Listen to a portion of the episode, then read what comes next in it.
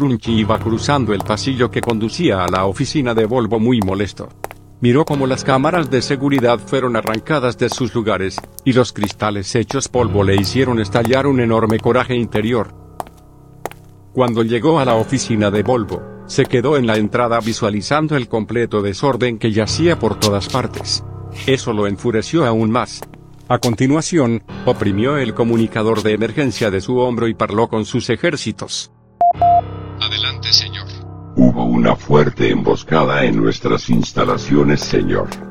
Me temo que los rebeldes raptaron a Volvo. ¿En serio? Maldita sea. Eso explica por qué no contestaba mis llamadas. Tengo todo el día llamándole y no contesta, señor. Su comunicador está aquí tirado en mis pies. Esos bastardos rompieron todos los cables de la red principal junto con los archivos que Volvo me había preparado. Malditos. Ahora tendremos que esperar la llamada de la Federación para que nos den su ubicación. Me imagino que se lo llevaron a Acuario, señor.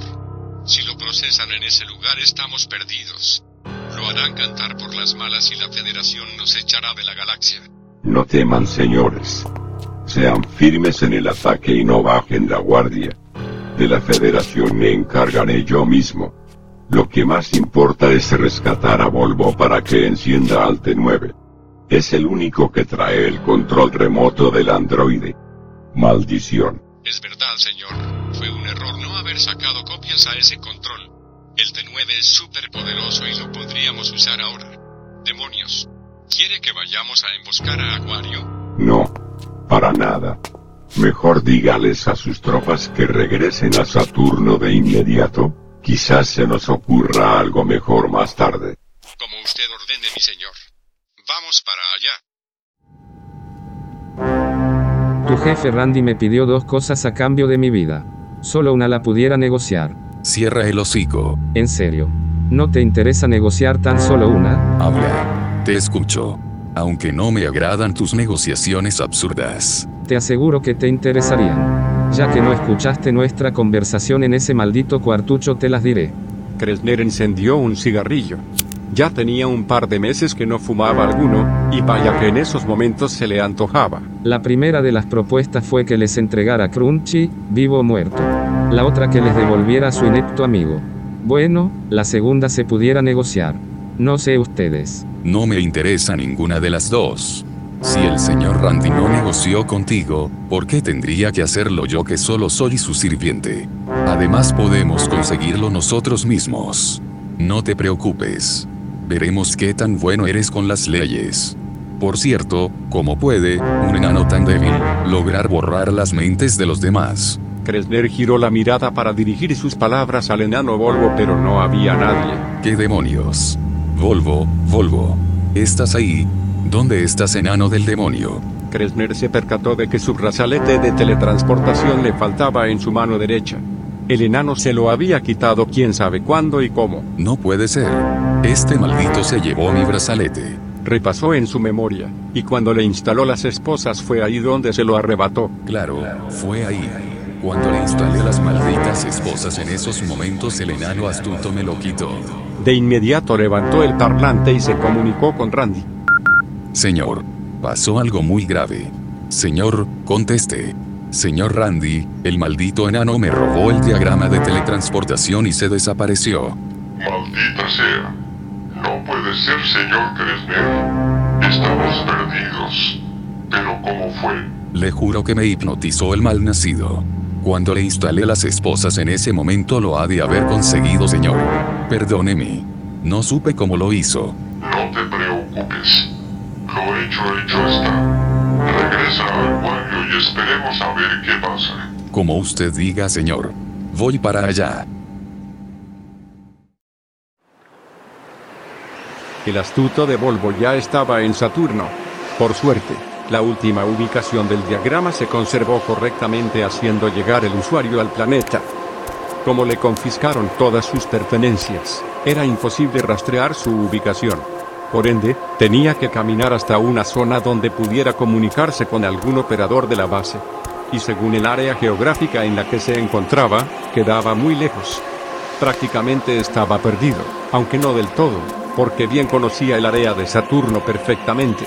Solo que tardaría un poco en llegar hasta el poblado que tenía en mente. Pensaron que se iban a salir con la suya. Imbéciles. Ahora cómo le haré para llegar a la base militar. Tengo que reprogramar al T9 y dar de baja el otro control que me confiscaron. Maldición. Iba con paso desanimado y la mirada al suelo rocoso, pensando en cómo hacerle para solucionar lo que había pasado. Me las pagarás maldito Kresner cara de salchicha. Kresner había llegado a Acuario para discutir lo sucedido. Randy estaba sentado en su sillón de piel de tigre mirando cómo el mercenario se mostraba un poco inquieto tras la charla. Le digo que no supe cómo lo hizo, señor. No puede ser que me haya velado mis reflejos de esa manera. Le juro que ahora tengo más ganas de retorcerle el cuello a ese maldito cara de lagarto. Pero mire, entre las cosas que le confiscamos al enano encontré esto. Kresner alargó la mano para darle a Randy el control del T9. Vaya, qué interesante. Se parece a un control remoto, señor Kresner. Mis compañeros opinaban lo mismo cuando lo vimos, señor. Lo traía muy bien escondido el estúpido. Demonios. ¿De casualidad sabe para qué sirve esto, Chupi? Déjeme verlo, señor. La criatura analizó el control en sus manos y con su sabiduría tecnológica masculló con firmeza. Oh, qué interesante. Es un control remoto M60 de fibra óptica. ¿En serio? ¿Y para qué sirve, señor Chupi? Regularmente se usan para sincronizar a un objeto en específico, ya sea, por ejemplo, una computadora o una máquina con intenciones laborales o industriales. No se venden en el mercado, señor. Por lo general se fabrican en casa. Lo extraño es el por qué lo escondía el sujeto. Mandémoslo al laboratorio, señor. Examinemos a fondo ese artefacto. Sería muy buena idea. No pierdan el tiempo, señor. Les reitero que ese tipo de artefacto no tiene señal aquí. Solo el usuario que lo haya registrado tiene acceso al sistema central de esta unidad. Entonces es inútil saber para qué fue fabricado. Así es.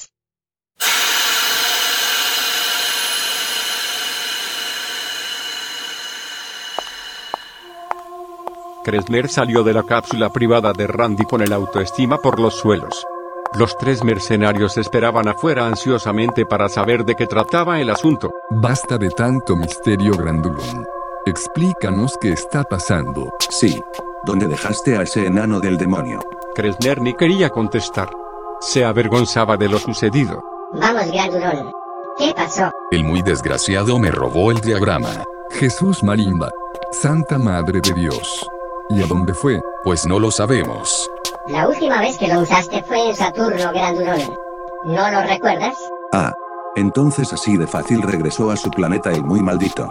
Si no reseteaste la última ubicación, con toda probabilidad la usó. Qué lindura grandulón. Te felicito. Te mereces un besito cariño. Ya cállense. No es gracioso. Opino que vayamos de nuevo e intentemos cogerlo antes de que alguien lo encuentre. Recuerden que le confiscamos hasta la truza hedionda. Regularmente ellos se mueven por localizadores, y él no trae nada. Con seguridad ha de andar vagando solitario por Saturno. Es cierto, Grandulón. El pequeño tiene razón.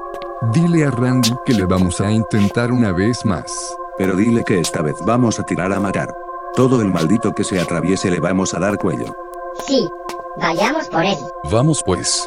Preparen la R900 y carguen municiones como para matar al diablo. Déjenme notificar al señor Randy. En unos minutos los alcanzo. Enseguida salieron y Kresner regresó con Randy.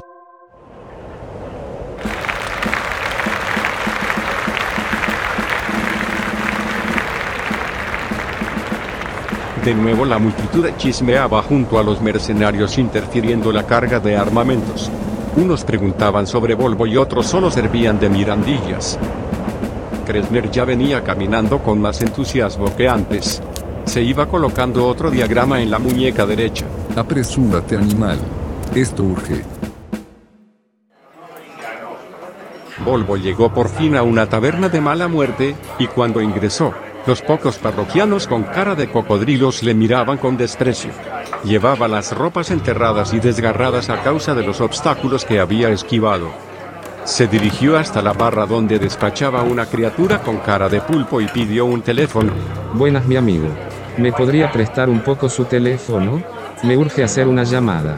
Soy el comandante Volvo de las Fuerzas Militares Saturnicas. Al decir eso, todos dejaron de conversar y se quedaron atónitos. El pulpo andante levantó uno de los tentáculos señalando a la esquina donde se encontraba el teléfono convencional.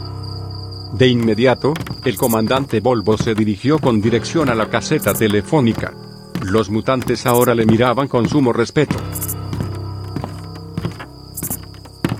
Comenzó a marcar algunos comandos en el panel numérico y enseguida el operador contestó. Gracias por comunicarse con las Fuerzas Armadas Satúrnicas. En estos momentos estamos fuera de servicio. Para hablar con un ejecutivo, o si habla desde otro planeta, marque 3.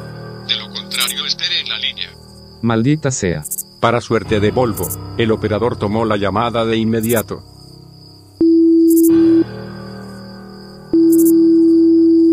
Gracias por esperar en la línea. Le atiende el operador 47.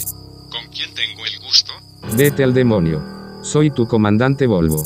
Estoy en aprietos. Vengan por mí. Estoy en la coordenada 9 rumbo al oeste en una taberna llamada Jurindo. Perdóneme, general. Pero ¿por qué no llamó desde su clave privada? Los rebeldes me confiscaron todas mis pertenencias. El software de comunicación me lo hicieron añicos. Es por eso que no lo tengo para insertarlo en los teléfonos. Vengan por mí. Notifica a Crunchy. Las tropas usted en 20 minutos, señor. Sea paciente. Colgó el parlante del siglo pasado y se quedó pensativo unos instantes dentro de la caseta telefónica. Los mercenarios ya iban en camino para Saturno. Kresner y al frente y en los asientos contiguos iba Morris y Robin. Cada uno estaba tratando de matar el tiempo con algo, por ejemplo, Robin estaba con un videojuego portátil tratando de destruir avioncitos que aparecían sin cesar, Morris, leyendo un diario, Kresner fumando un puro y Allen medio dormido. Piloteaban en modo automático. Los radares marcando ciertas ubicaciones específicas y el espacio estrellado avanzando lentamente a través del curvado ventanal frontal. Incluso, Allen, este segregaba un hilo fino de babilla que le caía hasta el pecho. Todos iban muy bien relajados, sin importar lo que fuera a pasar. Llevaban cuatro horas de vuelo y posiblemente en 15 más llegarían a la órbita satúrnica. Técnicamente se tomaban dos días para llegar a Saturno, solo que con la R900 podían conseguir velocidades mucho más altas y tomar algunas rutas alternas para su temprana llegada. Si nos asomamos por los pequeños ventanales laterales, podemos apreciar majestuosos paisajes interestelares avanzando secuencialmente. Se pueden ver claramente conglomerados estelares y planetas alienígenas desconocidos. Todo un completo espectáculo envuelto en una paz perpetua. Bueno, por el momento. Volvo iba entrando la oficina de Crunchy escoltado por seis cocodrilos enfundados en trajes militares. Ya había conseguido llegar sano y salvo a la base satúrnica.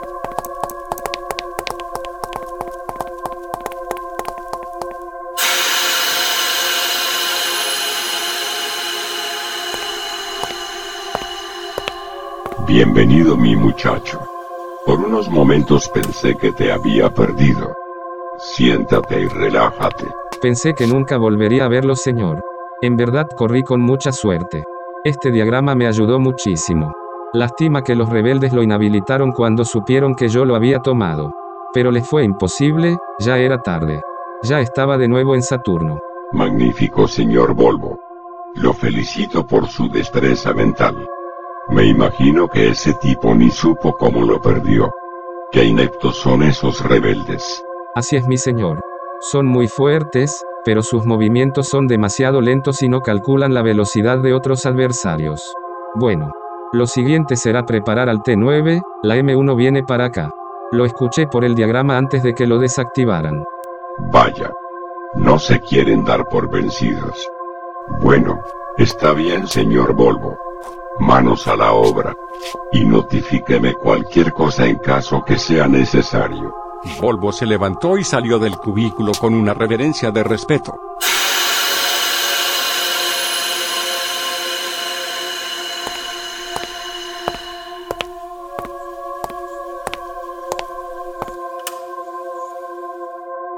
La R-900 cruzaba por Júpiter a toda velocidad.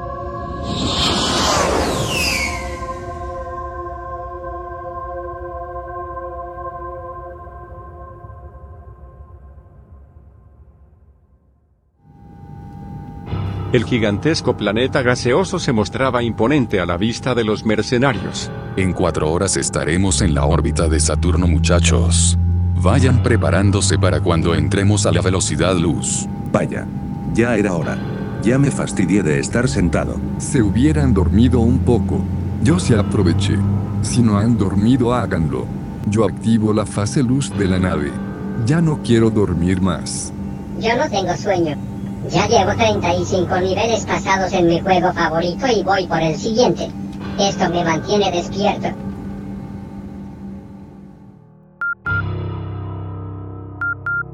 Los médicos de Volvo tenían al T9 acostado en la plataforma del quirófano, listo para ser alterado.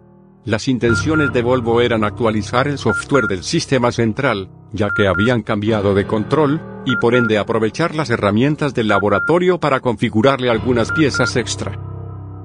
Le estaban instalando chips de fibra óptica extras y añadiendo rastreadores en el cerebro artificial. Uno de los médicos le atornillaba unas pequeñas piezas parecidas a amortiguadores hidráulicos en sus codos, como para aumentar la fuerza del androide. Posteriormente lo encendieron y unas luces neón rojas iluminaron lo que eran sus ojos.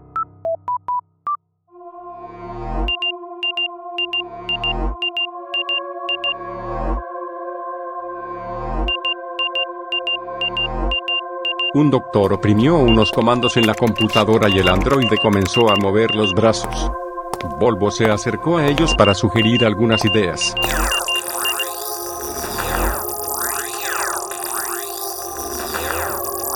Muy buen trabajo señores. Ahora pueden salir del quirófano si son tan amables. Me toca configurar su mente y no quiero interrupciones de ningún tipo. Los médicos obedecieron y de inmediato abandonaron el área de trabajo.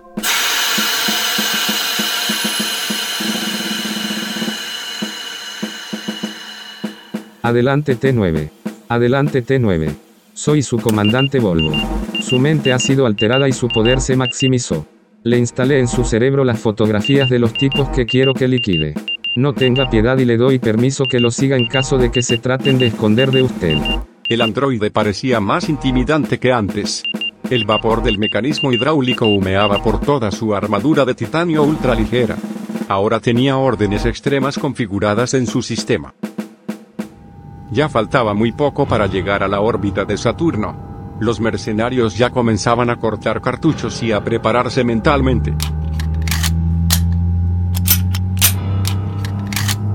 Falta poco para entrar en la órbita saturnica muchachos. Voy a camuflajear la nave, los malditos lagartos nos pueden interceptar desde aquí. Es cierto, Grandulón. Apresúrate, a estas alturas están resguardados hasta los calzoncillos. Temen un atentado terrorista. Lo miré en un anuncio por mi videojuego. ¿De veras? Maldición. Roguemos al cielo que no nos hayan tomado la ubicación.